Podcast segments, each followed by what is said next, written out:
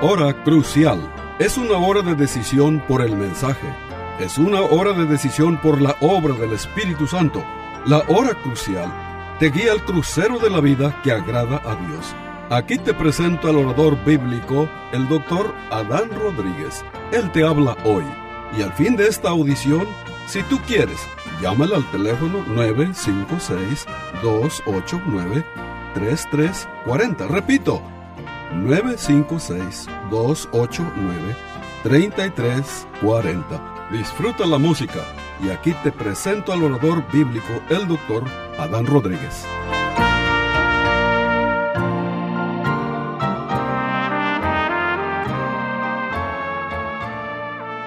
¿Qué tal, querido radio oyente? Hoy empezamos con nuestro, nuestra serie de mensajes sobre la Navidad pues ya estamos iniciando este mes de diciembre y hoy hablaremos sobre la encarnación del verbo, es decir, Cristo siendo Dios se hizo hombre y hablaremos del el nacimiento de Cristo a través de una virgen, la Virgen María. El texto que hemos seleccionado es Lucas capítulo 1, versículo 26 al versículo 38 que dice lo siguiente.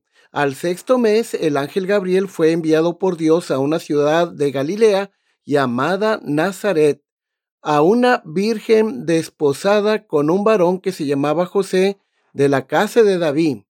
Y el nombre de la virgen era María. Y entrando el ángel en donde ella estaba, dijo, Salve, muy favorecida, el Señor es contigo, bendita tú entre las mujeres. Mas ella, cuando le vio, se turbó por sus palabras y pensaba que, eh, que, qué salutación sería esta. Entonces el ángel le dijo, María, no temas, porque has hallado gracia delante de Dios. Y ahora concebirás en tu vientre y darás a luz un hijo y llamarás su nombre Jesús.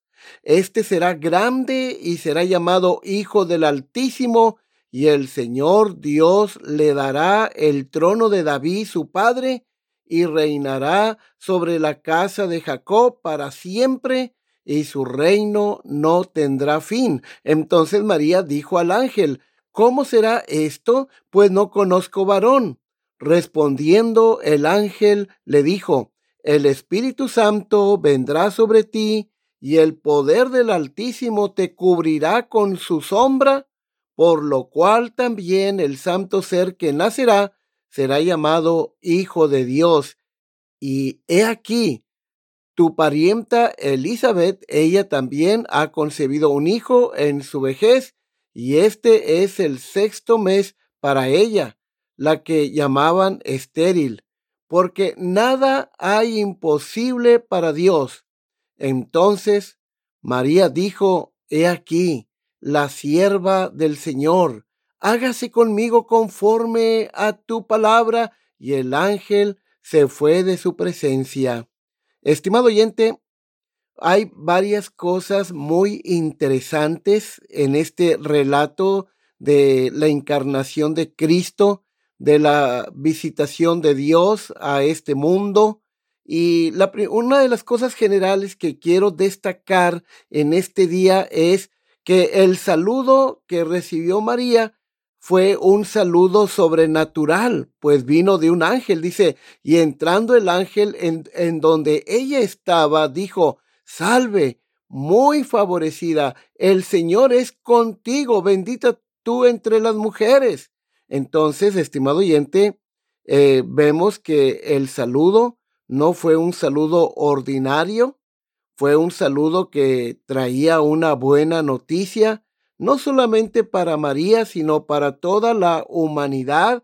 El saludo venía de un ángel que había salido del trono de Dios, el ángel Gabriel, para dar esta gran noticia a una virgen quizás de unos 14 años.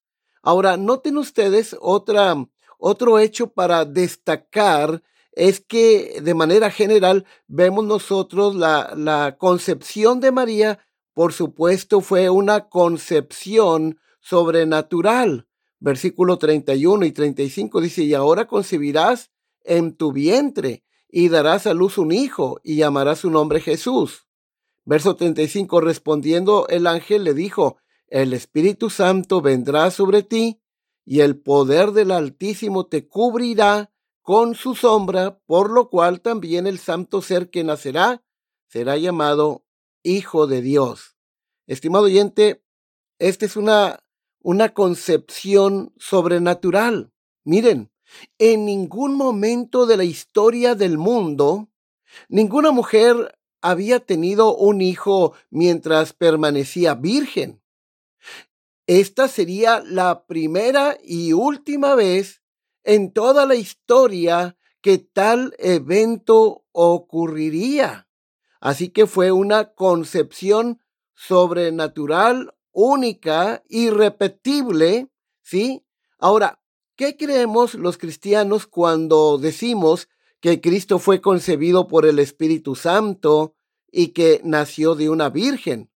Bueno, la respuesta nuestra es la siguiente. Creemos que Cristo, como el Hijo Eterno de Dios, ¿sí? tomó la naturaleza verdadera verdaderamente humana de la carne y sangre de la Virgen María por obra del Espíritu Santo para que juntamente fuese la verdadera simiente de David, semejante a sus hermanos, excepto en el pecado.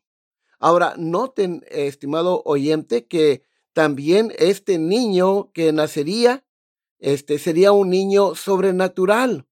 Verso 31, la segunda parte dice, y llamará su nombre Jesús. Verso 32, primera parte dice, este será eh, grande y será llamado Hijo del Altísimo.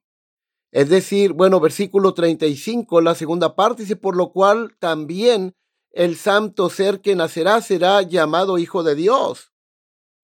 Entonces, básicamente lo que está diciendo el ángel, que este niño será grande, será hijo del Altísimo, hijo de Dios, es decir, será el Dios hombre.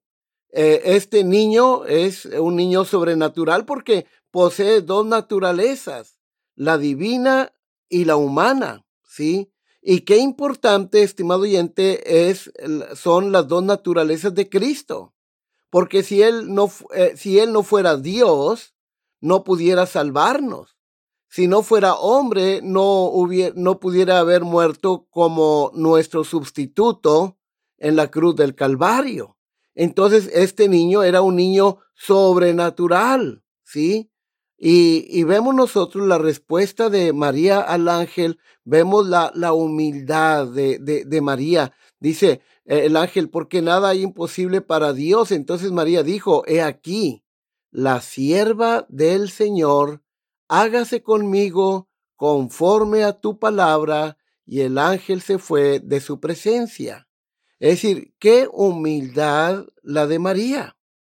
Estimado oyente, toda persona que quiere servir o quiera servir en el reino de Dios, no podrá hacerlo y no podrá ser eficaz si no es humilde, ¿sí? Porque Dios resiste a los soberbios y da gracia a los humildes. Pero ahora vean de manera un poco más específica eh, algunas enseñanzas que extraemos de este relato de Lucas capítulo 1, versículo 26 al 38.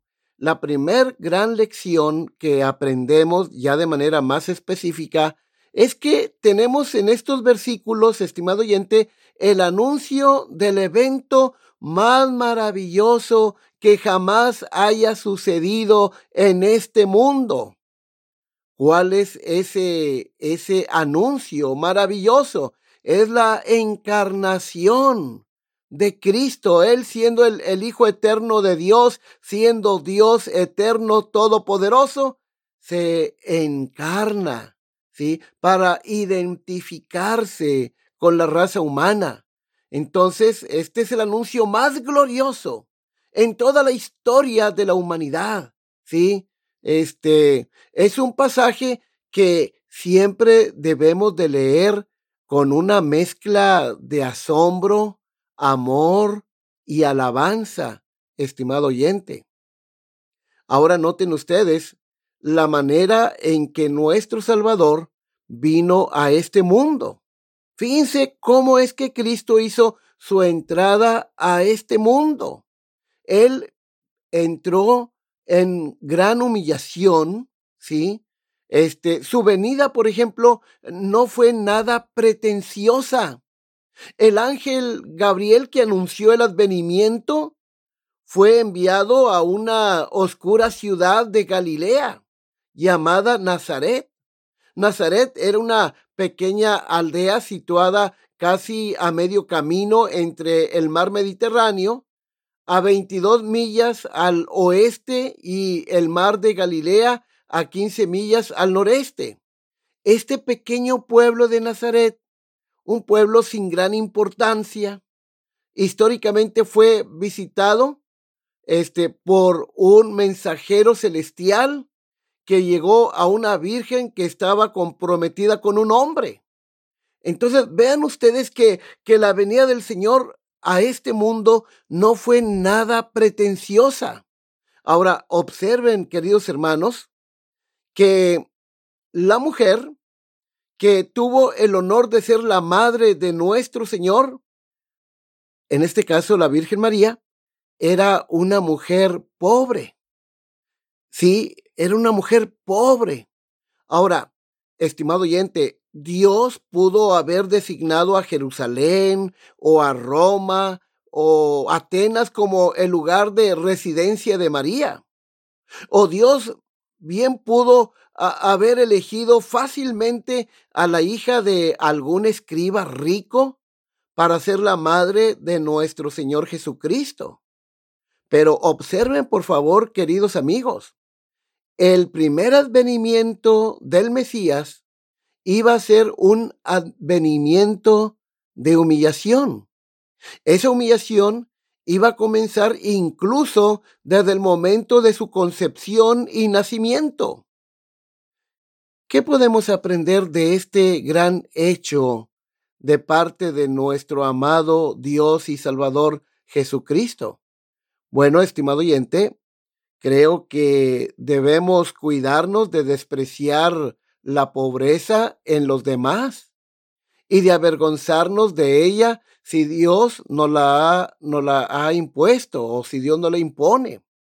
Aunque eh, Cristo dice la Biblia, 2 Corintios 8, ah, 9, aunque Él era rico, se hizo pobre por nosotros, 2 Corintios 8, 9. Siendo rico, se hizo pobre Ahora, estimado oyente, admiremos la asombrosa condescendencia del Hijo de Dios. Noten, el heredero de todas las cosas no solo toma nuestra naturaleza sobre él, sino que la tomó en la forma más humilde en la que podría haber sido asumida. Él pudo haber venido como rey, porque es, él, es, él es rey, Él es el soberano del universo. Pero vino a la tierra como un hombre pobre, fue despreciado, experimentado en quebranto, este, fue menospreciado, murió en una cruenta cruz en nuestro lugar por nuestros pecados estimado oyente, dejemos que su amor nos impulse a vivir no solo para nosotros mismos, sino para Él. Ahora, noten ustedes el alto privilegio de la Virgen María de, de haber sido escogida por Dios para ser la madre de Cristo. Vean ustedes, por ejemplo, el versículo 28 de Lucas aquí capítulo 1. Dice, e, el ángel le llama a María muy favorecida. Él le dice que el Señor está con ella. El ángel le dice, bendita tú entre las mujeres. Ahora, estimado oyente, debemos admitir con justicia que ninguna mujer fue jamás tan honrada como la madre de nuestro Señor Jesucristo. Recuerden que por, por una mujer el pecado y la muerte fueron traídos al mundo. ¿Recuerdan nuestra madre Eva cuando comió del fruto prohibido en Génesis el capítulo 3? Ahora, estimado oyente, por una mujer, María, vino el Salvador del mundo. ¡Qué noticia tan gloriosa! Desde entonces, el mundo no ha carecido de esperanza. Desde entonces, el mundo no tiene por qué vivir en las tinieblas del pecado, en las tinieblas de la moral, porque ha venido un Salvador que es Cristo el Señor. Estimado oyente, ¿te has puesto a pensar qué hubiera sucedido si Cristo no hubiera venido a este mundo? Pues simplemente no habría esperanza para ninguno de nosotros, ¿sí? Y otra de las muchas cosas buenas acerca de Cristo, de, de por qué Él vino y todo lo, la bendición que ha traído su venida a este mundo. Bueno, estimado oyente, no tuviéramos eh, el país que tenemos ni las universidades que tenemos. Pues este mundo, antes del tiempo de la reforma, vivió un periodo de mil años de oscuridad la gente vivía en la ignorancia moral, eh, eh, académica, espiritual. Y por causa de la venida de Cristo, el cristianismo siempre ha sido el propulsor de la prosperidad, el propulsor del bienestar, de la educación. Las universidades que tenemos aquí en América como Harvard, como Princeton, ¿sí? Entre otras, eran en su origen universidades cristianas, porque antes de la reforma la gente vivía en la ignorancia, ¿sí? Pero fue el cristianismo el propulsor de la educación, inclusive del capitalismo, de, de, de, de, la libre empresa, ¿sí? Este, el cristianismo ha traído tanto bien a este mundo y debemos alabar a Dios por el Señor Jesucristo que ha traído la bendición más grande que jamás hubiéramos imaginado que es eh, la salvación de nuestra alma. Gran salvación. Ahora, estimado oyente, no es de extrañar que a esta mujer, María, se le llama muy favorecida y bendecida. Ahora, los cristianos nunca debemos olvidar una cosa relacionada con este tema. Hay una relación con Cristo al alcance de todos nosotros, una relación mucho más cercana que la de carne y hueso, una relación que pertenece a todos los que se arrepienten y creen en Jesucristo. Por ejemplo, en Mateo capítulo, en Marcos capítulo 3, verso 35 y Lucas 11, 27, eh, observemos lo que Cristo afirmó. Por ejemplo, eh, él dijo, el que hace la voluntad de Dios es mi hermano, mi hermana y mi madre. Una mujer le dijo a Cristo, bienaventurado el vientre que te dio a luz. Sí, pero Cristo respondió, este, sí, más bien bienaventurados los que oyen la palabra de Dios y la guardan. Ahora, estimado oyente, este, eh, cuando tratamos este asunto de María, tenemos que tener cuidado de no ir a, de, no ir a dos extremos. Por ejemplo, hay un extremo que toma, por ejemplo, la Iglesia Católica de elevar a María al, al nivel de Dios, diciendo que ella es la madre de Dios y que ella es la nuestra intercesora. Eso no es verdad. La Biblia nos enseña que solamente hay un solo Dios y un solo mediador entre Dios y los hombres. El otro extremo es no darle importancia a María.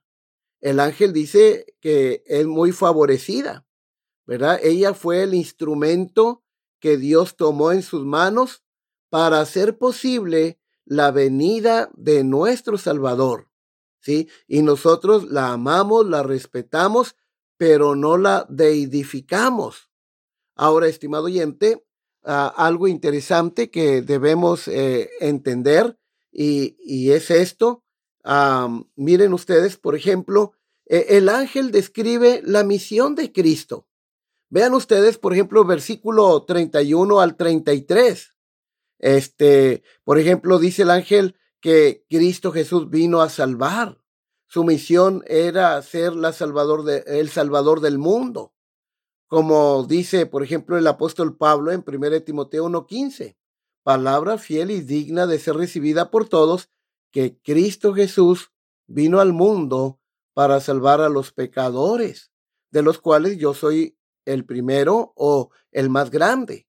Ahora, estimado oyente, si Cristo fue capaz de salvar al pecador más grande, como se considera a sí mismo el apóstol Pablo, porque él persiguió a la iglesia de Cristo, ¿cuánto más te puede salvar a ti? Entonces el ángel dice que la misión de Cristo es una misión salvífica. Vean ustedes versículo 31. Este, el versículo, versículo 31 dice, y llamará su nombre Jesús. Ahora, Jesús significa Jehová salva. Luego en el verso 32, este, el ángel le dice a María que este niño, el Dios hombre, este, será, será divino, será Dios, será el Rey eterno. Dice, este será grande y será llamado Hijo del Altísimo. En otras palabras, este será Dios, ¿verdad? Y el Señor eh, Dios le dará el trono de David su padre y reinará sobre la casa de Jacob para siempre y su reino no tendrá fin. También el ángel le dice que será llamado hijo de Dios. Ahora nosotros tenemos que entender que el término hijo de Dios en cuanto a Cristo significa que Él es igual a Dios en poder, gloria y majestad. Este es un título divino que aparece en el Nuevo Testamento como 44 veces en relación a Cristo, el Hijo de Dios. ¿Sí? Ahora el ángel le dice a María que este niño, el niño Jesús, el Dios hombre, el Dios encarnado, 100% Dios, 100% hombre, dice que él será grande. Así le dice Gabriel a María, ¿sí? Ahora, estimado oyente, de, su grandeza ya sabemos mucho. Por ejemplo, dice la Biblia que, que Cristo ha traído una gran salvación. Noten cómo el Señor nos salva de la pena de nuestro pecado, nos salva del poder del pecado en nuestras vidas y nos salvará de la presencia del pecado para siempre. Esta es una salvación gloriosa como dice Hebreos 7:25, que Él vive para interceder siempre por nosotros, es decir, Él puede traer y ha traído una gran salvación a nuestras vidas. ¿Sí? E, él es el gran salvador, el único salvador del mundo. No hay otro. También este el Señor Jesucristo se ha mostrado mismo como un profeta más grande que Moisés, más grande que todos los profetas. No ha habido profeta como Cristo, el Dios hombre. Pero noten, la misma Biblia hablando de la grandeza de Cristo, no solamente es el Dios todopoderoso, el único Salvador del mundo, pero Él también es nuestro gran sumo sacerdote. Hebreos 4, 16 y 4, 15, por ejemplo, hablan de Cristo como nuestro gran sumo sacerdote. Estimado oyente, si tú estás aquí hoy o hasta aquí has llegado, este, es por las oraciones de Cristo. Él como nuestro gran sumo sacerdote siempre está orando por ti cada día. Él te conoce por tu nombre y siempre ora por ti, siempre está orando por mí. Él es nuestro gran sumo sacerdote. Qué grande es en verdad nuestro Salvador Jesucristo. Y cuando Él venga, dice la Biblia, vendrá en poder y gloria. Mateo 24, verso 30 y 31. Las potencias de los cielos serán conmovidas. Entonces aparecerá la señal del Hijo del Hombre que viene en poder y gloria como el Señor de señores y el Rey de reyes. Oh, qué Salvador tan maravilloso Dios nos ha dado en la persona de su Hijo Jesucristo. A Él debemos adorar. Sí, el Señor Jesucristo, Él era grande antes de venir, cuando en la eternidad pasada, cuando caminaba en los atrios celestiales. Él siempre fue grande, siempre será grande, pues Él es el creador de todas las cosas, Colosenses 1, 15 al 17. Él es quien sustenta el universo con el poder de su palabra.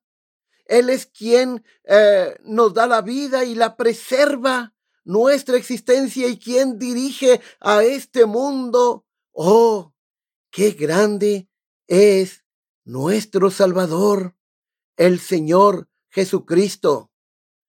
No hay nadie como Él. Estimado oyente, Cristo ha venido ¿sí? Y ha venido para salvarte de la condenación eterna, para salvarte de las garras mismas del infierno, sí, para darte un nuevo corazón que ame a Dios, que se deleite en Dios. El que esté en Cristo, nueva criatura es, las cosas viejas pasaron, he aquí, todas son hechas nuevas. Él ha venido estimado oyente, para darle significado y propósito a tu existencia, pues solo Cristo le da significado a tu existencia. Fuera de Cristo, tu vida siempre será desventura y quebranto. Sí, eh, fuera de Cristo, tu vida siempre será vacía, vanidad de vanidades. Todo debajo del cielo, sin Dios, la vida es vanidad. Pero con Cristo, tu vida cobra sentido, cobra significado, cobra valor. Así que, estimado oyente, la Navidad, la palabra Navidad significa buenas nuevas.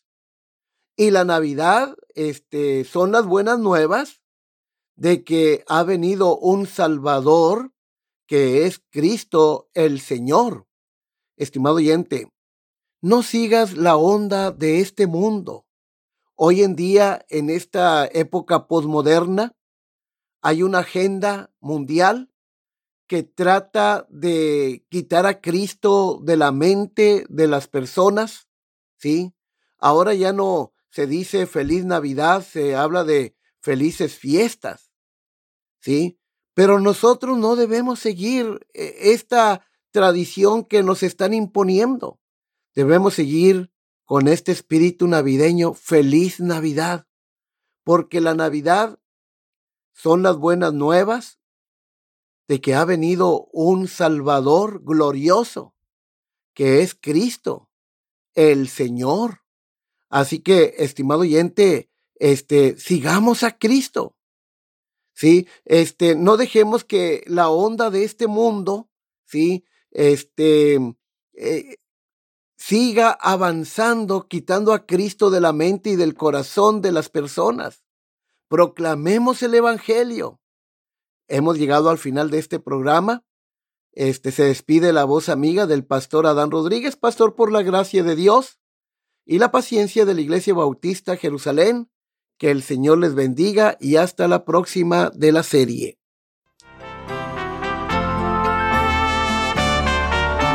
Este fue su programa La Hora Crucial. La Iglesia Bautista Jerusalén y su pastor Adán Rodríguez agradecen a su bella audiencia y les recuerda que los días lunes y viernes a las 12 horas del mediodía, este programa se repetirá sin falta. Y si usted vive en la frontera, le invitamos a que asista a nuestro culto de adoración los domingos a las 11 de la mañana. El santuario del templo Jerusalén se encuentra en la calle Cafri, a una cuadra de la biblioteca de la ciudad de Far, Texas. Llame al doctor Adán Rodríguez y con gusto le informará. Teléfono 956-289-3340. O si usted prefiere escribir, hágalo. La hora crucial, PO Box 774, FAR, Texas 78577. Repito, la hora crucial, PO Box 774, FAR, Texas 78577.